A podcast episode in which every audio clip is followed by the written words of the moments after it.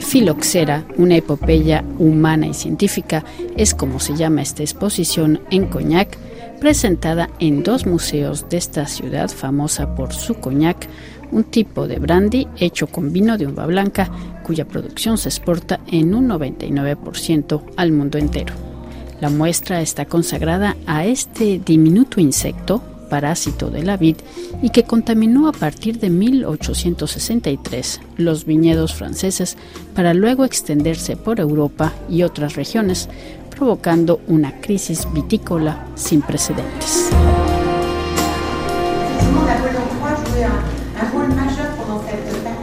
Para este reportaje tuvimos la suerte de tener como guía a una de las curadoras de la muestra. Hola, me llamo Ana Elizabeth Clery y soy una de las directoras de los museos de Cognac. Bueno, pues díganos un poco este, esta exposición sobre la filoxera, que en realidad tiene lugar en dos museos, ¿no? Sí, exactamente. Aquí estamos en el Museo d'Art et d'Histoire de Cognac, que es un poco el Museo de Bellas Artes de Cognac, porque tenemos la suerte de tener dos museos. Y en este primer museo hemos presentado la época justo antes de la filoxera. Si hablamos de la filoxera, hay que decir que el año 1875 fue el año que la filoxera invadió no solamente el viñedo francés, pero todo el viñedo mundial. Entonces, en este museo tenemos como una fotografía del estado del viñedo francés y mundial justo antes de la crisis. Y en el segundo museo, que está más bien al borde del río, abajo, iremos también, él presenta más bien lo que pudieron hacer para resolver esta crisis, que fue una pandemia y una crisis totalmente internacional, digamos. Hay que decir que justo antes del año 1875, estamos en el siglo XIX, la región vitícola tiene mucha riqueza y cuando llega este bicho, porque es un bicho, de repente todo se cae, pero la región era muy próspera y no solamente para el viñedo y la vid, pero también para toda la gente que trabajaba alrededor del coñac. Entonces, esto es la fotografía importante. En este museo también tenemos unos museos um, nacionales, como el Musée d'Orsay, que nos ha prestado una pintura sumamente interesante que representa el viñedo en los bordes del río la Sena, en París. Y eso es para decir que esta exposición es sumamente importante y presenta todos los aspectos de lo que era antes el viñedo, antes de la filoxera, y lo que fue después con lo que hemos vivido, por ejemplo, con, la, el COVID, la pandemia, hay cosas que se parecen, digamos.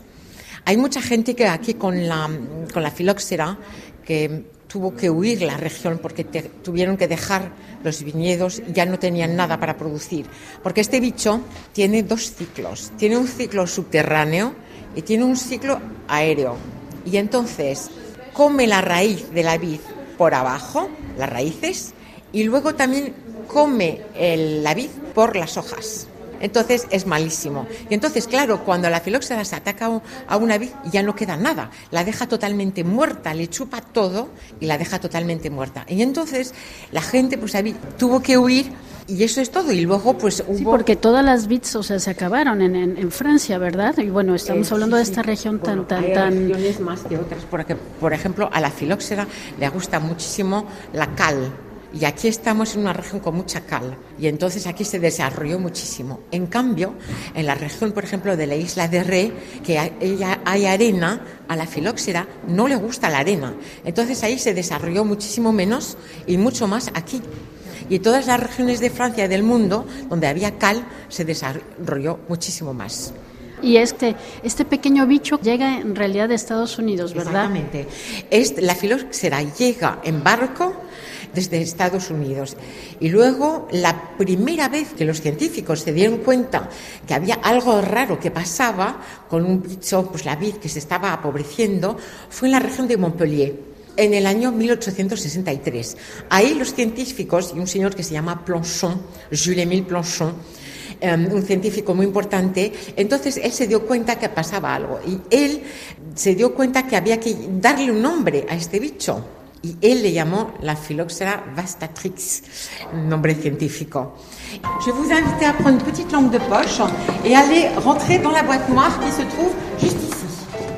En este Museo de Arte e Historia se propone comprender mejor el ciclo de la filoxera a través de un cuarto oscuro y con una lámpara se descubren aspectos de este insecto emparentado con los pulgones.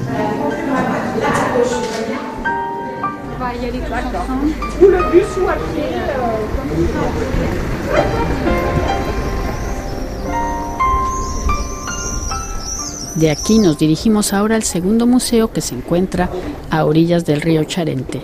Ana Elizabeth Clery nos sigue dando la visita. Allez, on, y va.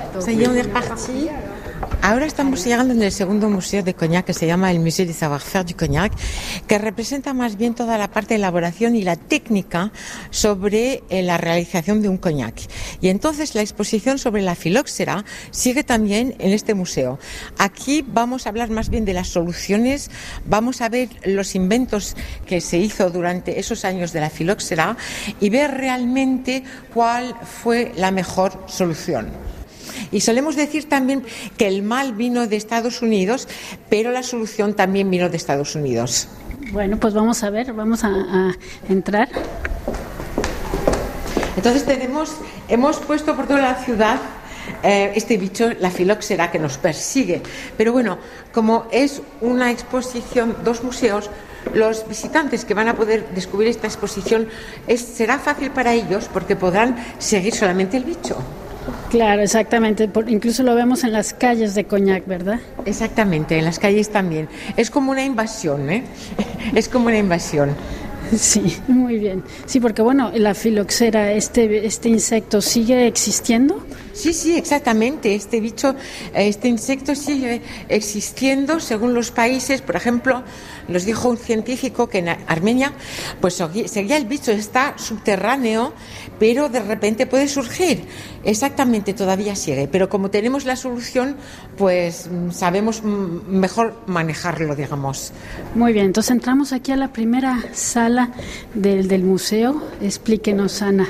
Aquí estamos en la sala que presenta los tres remedios, soluciones que intentaron los científicos. Porque claro, hubo también muchas eh, soluciones, pero totalmente fantásticas que no podían ser, que no se podían retener. Las tres que se retenieron fueron lo que llamamos la sumersión.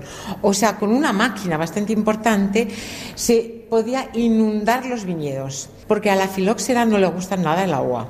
Sin embargo, era muy costoso y a veces no, no era la buena solución. ¿Y qué pasaba cuando, por ejemplo, la vid estaba en una cuesta? Porque, claro, fácil cuando el, suelo está allí, está plano, pero si no está plano, ¿cómo se puede hacer? Entonces, esta solución, pues sí, la intentaron durante unos años, pero realmente no era la buena. La segunda solución, que era mejor, que se utilizaba el sulfato, pues sí, tenía un rendimiento muchísimo mejor. Sin embargo, es muy peligroso, sumamente peligroso. Y la tercera solución, que es más bien de, pues de América, como lo estaba diciendo, que es la utilización de un, portugués. Ah, de un injerto. De un injerto, exactamente, que podía ayudar la vid local, poniéndole, no sé cómo, no sé cómo puedo decirle, mm, poniéndole la vid americana. ¿Por qué? Porque la vid americana era más fuerte y, el, mm, y la filoxera se atacaba con más dificultad a la vid americana que a la vid que podíamos tener en Europa. Entonces, eso fueron las tres soluciones.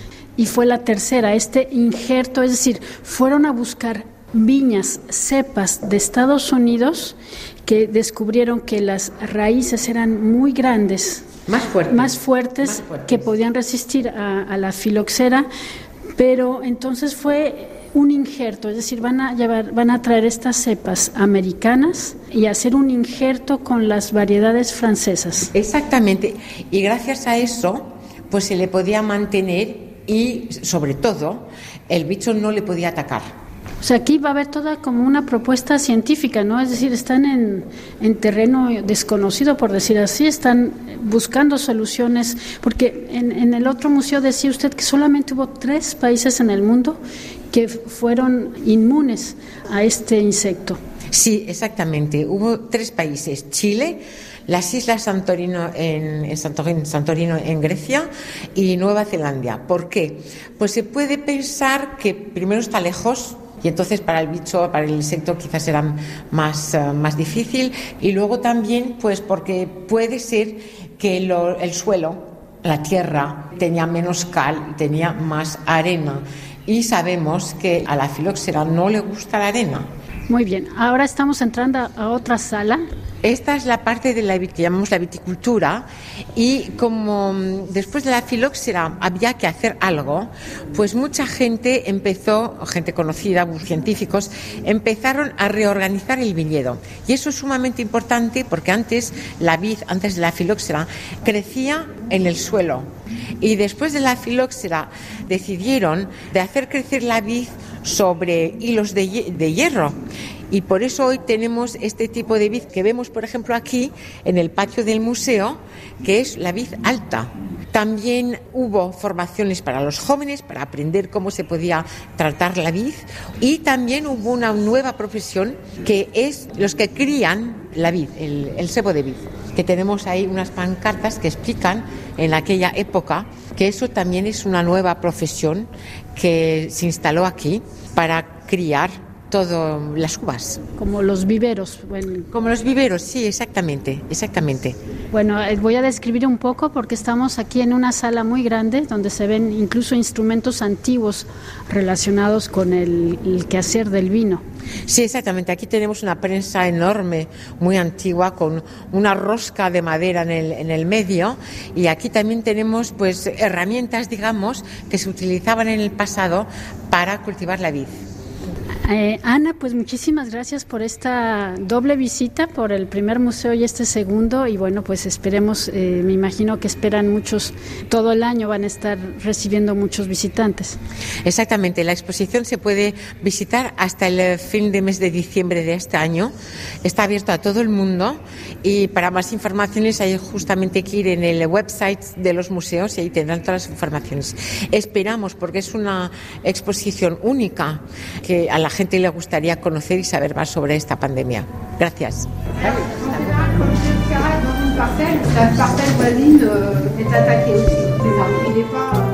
Escuchábamos a Ana Elizabeth Clery, una de las curadoras de la muestra Filoxera, una epopeya humana y científica en la ciudad de Coñac.